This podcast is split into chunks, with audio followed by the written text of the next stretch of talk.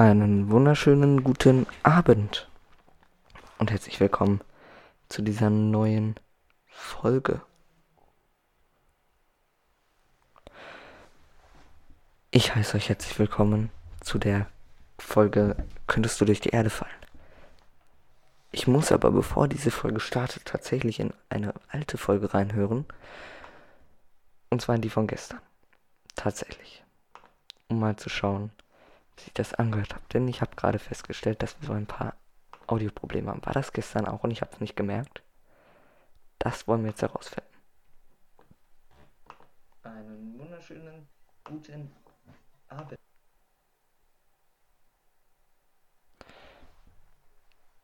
Jetzt lädt das.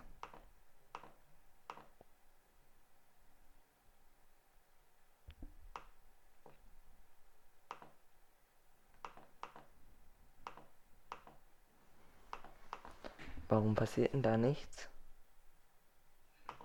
Ja, das neigt sich echt langsam, also nicht langsam, ganz im Gegenteil, Verlängerung nach. Ja. Jeder weiß ja, wie die Farben aussehen. Die Frage ist nur, sehen wir alle, sehen wir alle dieselben Farben? Oder siehst du zum Beispiel ein ganz anderes Blau dann habe ich tatsächlich diese anderen genommen. Dann geben wir uns heute mal damit zufrieden, dass wir, dass wir das ganz leise noch das Video im Hintergrund hören, okay? Geben wir uns einfach. Oh, ich weiß, wie ich es noch besser machen kann. Ich drehe da das auf. Drehe das hier ganz leise. Also, Freunde, es geht los. Habt ihr euch jemals gefragt, was passiert, wenn man mit einem riesigen Laser ein Loch durch die ganze Erde bauen würde. Und dann einfach nur aus Spaß durch das Loch durchspringen, stellt sich nur die Frage, fangen wir dann an zu brennen? Oder bleiben wir einfach stecken? Und vor allem, wie lange dauert so ein Fall durch die ganze Erde eigentlich?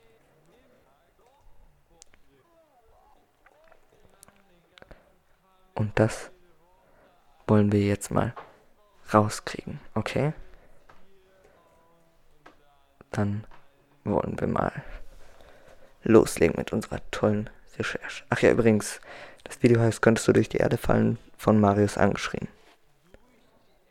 Bevor wir also durch die Erde durchspringen können, müssen wir erstmal so ein, ja, so ein Loch halt bohren.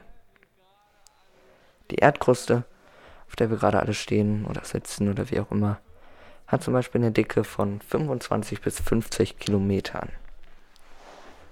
Unter der Erdkruste beginnt dann der Erdmantel. Der, da ist so Magma und so, aber das wisst ihr wahrscheinlich auch alles. Nur ab einer Tiefe, erst ab einer Tiefe von 5100 Kilometern, beginnt dann der innere Erdkern. Also schon ziemlich tief. Wenn wir jetzt also unser Loch vom Nordpol zum Südpol bohren, schießen, wie auch immer würden, hätte das Loch also eine Tiefe oder Länge oder wie auch immer. Jedenfalls wäre das eine Strecke von 12.713,55 Kilometern. Gut, ja, dann mal dann wissen wir schon mal, wie weit wir jetzt bauen müssen. Dann fangen wir doch mal an, oder? Ist nur die Frage, wie sieht es denn so mit der Konkurrenz aus? Wie tief haben denn die Menschen schon gebohrt? So mal als Vergleich. Das tiefste Loch der Erde nimmt man die Kola-Bohrung. Und das, also diese Bohrung war eben auf der russischen Halbinsel Kola. Oder wie auch immer das ausgesprochen wird. Ich habe keine Ahnung von Cola. Äh, von Cola von Russisch, irgendwie Cola Schau oder irgendwie sowas wird das ausgesprochen. Einfach mal googeln. Okay. Auf jeden Fall war das eine unglaubliche Tiefe von 12.262 Meter. Das hört sich jetzt erstmal viel an. Aber ist es gar nicht. Denn wenn man mal die ganze Erde betrachtet, ist das sogar ziemlich ziemlich ziemlich wenig. Das ist nämlich nicht mal die Hälfte von der Erdkruste. Und die Erdkruste ist nun mal dieses ganz, ganz, ganz dünne, kleine Ding da außen rum. Das heißt, wir haben wortwörtlich nur an der Oberfläche gekratzt. So ganz, ganz bisschen. Das ganze Projekt wurde übrigens abgebrochen, weil das Bohrequipment die Temperaturen da unten in dieser Tiefe nicht mehr ausgehalten hat. Also ist geschmolzen. Und das ist nicht das einzige Problem, wenn man nun mal so ein tiefes Loch baut oder buddeln will. Denn mal ganz ehrlich, wie bohrt man denn überhaupt ein Loch? Durch die komplette, also wirklich komplette Erde. Ist gar nicht so einfach.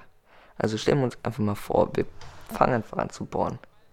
Spätestens ab einer Tiefe von 50 Kilometern wird sich unser ganzes Loch mit flüssigem Magma füllen. Also dieses mega heiße Zeug aus dem Inneren der Erde. Ja, und das verursacht äh, mehrere Probleme. Erstens, da ist jetzt Magma in unserem Loch. Da springe ich jetzt nicht mehr unbedingt rein. Zweitens, unser Bohrer schmilzt. Wie löst man zum Beispiel Probleme Nummer 1? Scheiße, da läuft voll viel Magma in unseren Tunnellochteil rein. Man könnte zum Beispiel eine Röhre durch unser komplettes Loch ziehen, dass halt kein Magma mehr da von den Seiten reinkommt. Das einzige Problem daran ist nur eben, dass das Material dieser Röhre halt nun mal den Temperaturen im Erdinneren standhalten muss. Und so ein Erdkern ist gut und gerne mal 4000 1000 Grad heiß. Und man, ich wollte jetzt erst sagen, so ein Material kann es nicht geben. Aber wem mache ich hier was vor? Das ist die Wissenschaft. Natürlich gibt es so ein Material, war ja klar. Denn ein Wissenschaftler-Team von der Brown University hat 2015 eine Computersimulation entdeckt, das ein Material aus der Kombination von Hardnium, Stickstoff und Kohlenstoff theoretisch Temperaturen von bis zu 4100 Grad aushalten soll. Das sind immerhin 100 Grad mehr als im Erdkern, ne? Klingt doch schon mal gut. Okay, mit dem Material hätten wir unsere Röhrenproblem schon mal gelöst. Also so fast halt, denn das Material wurde halt noch nie erfolgreich hergestellt. Aber naja, gehen wir einfach mal davon aus, dass unsere Röhre aus diesem mega, mega krassen Material besteht.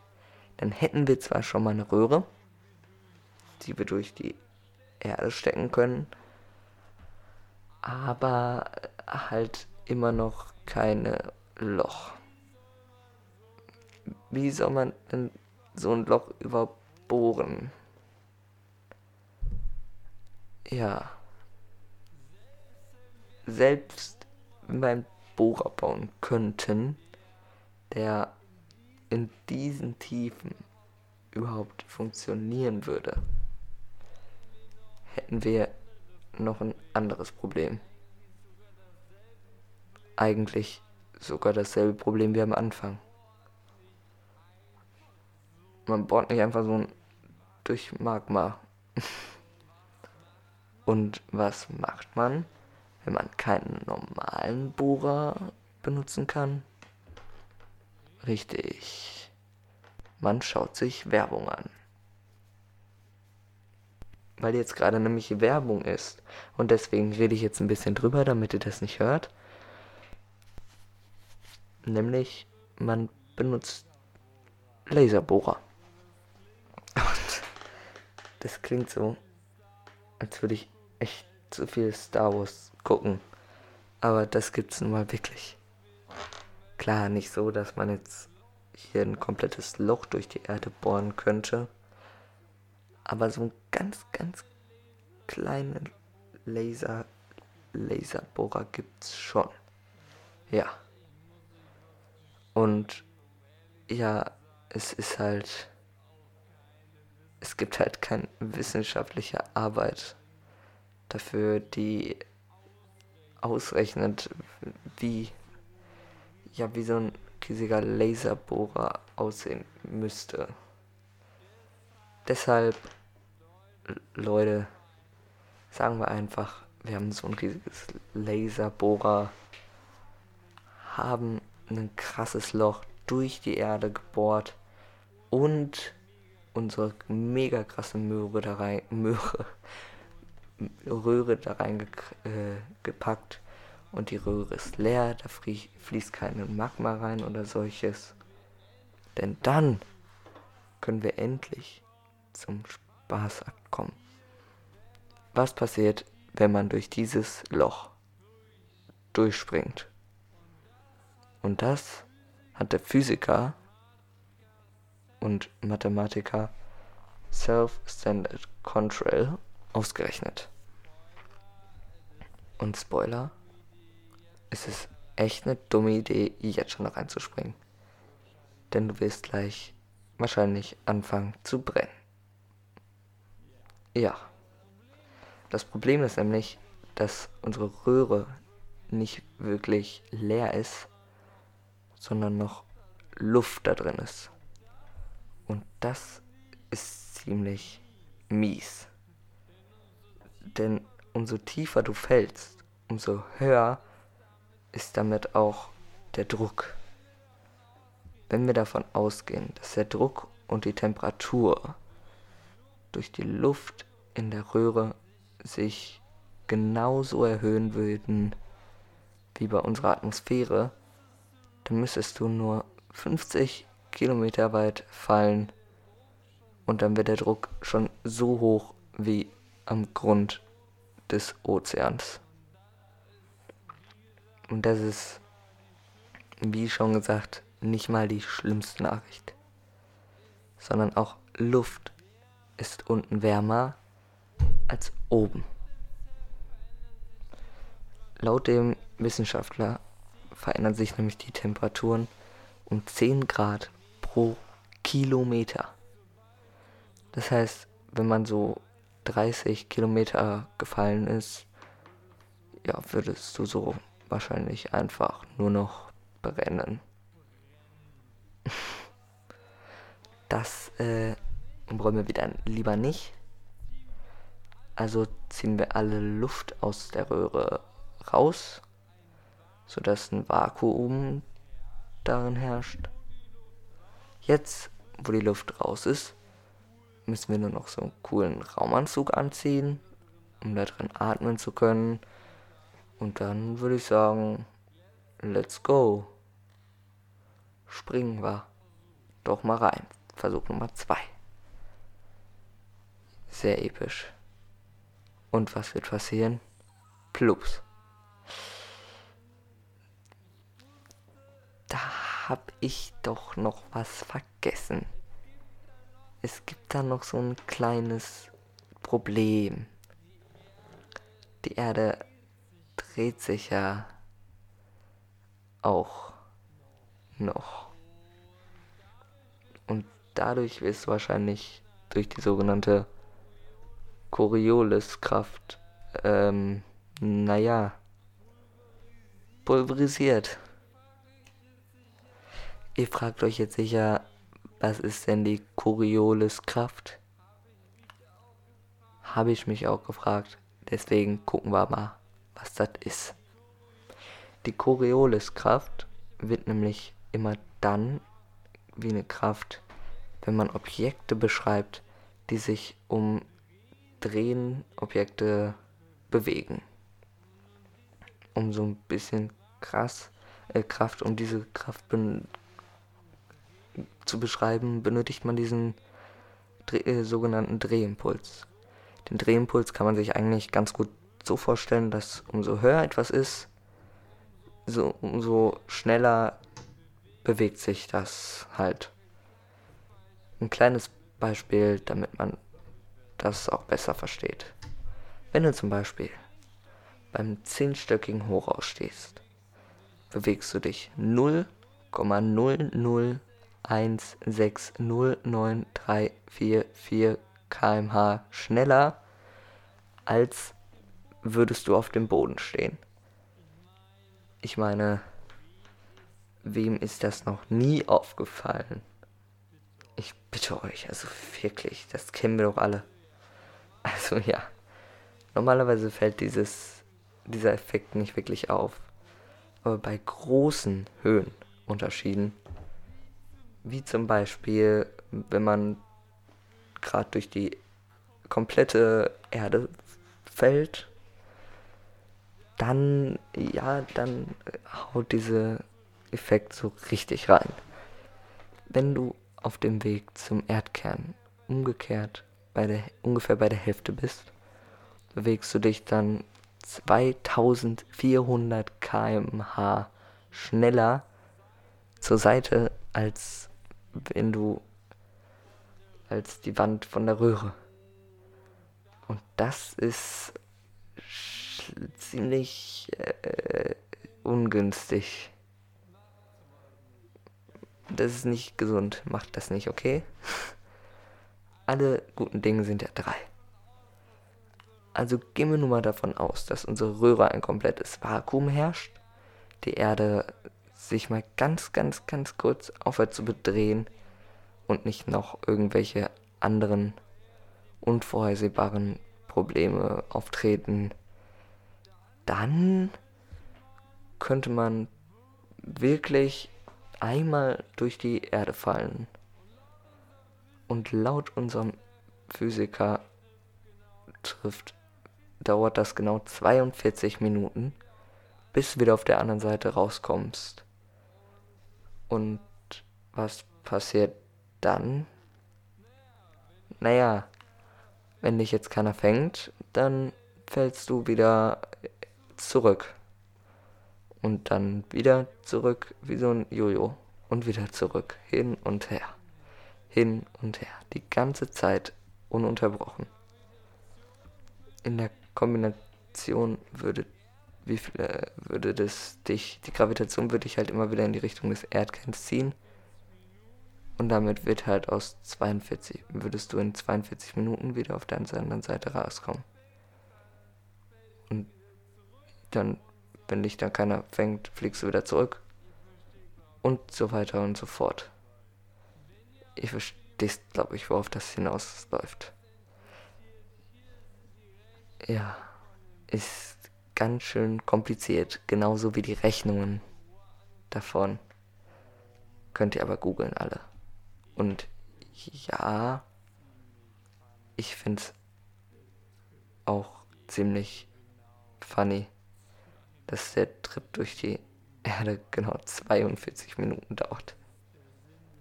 Das ist der Sinn des Lebens, Leute. Einfach durch die Erde fallen. Wir haben ihn endlich gefunden. okay.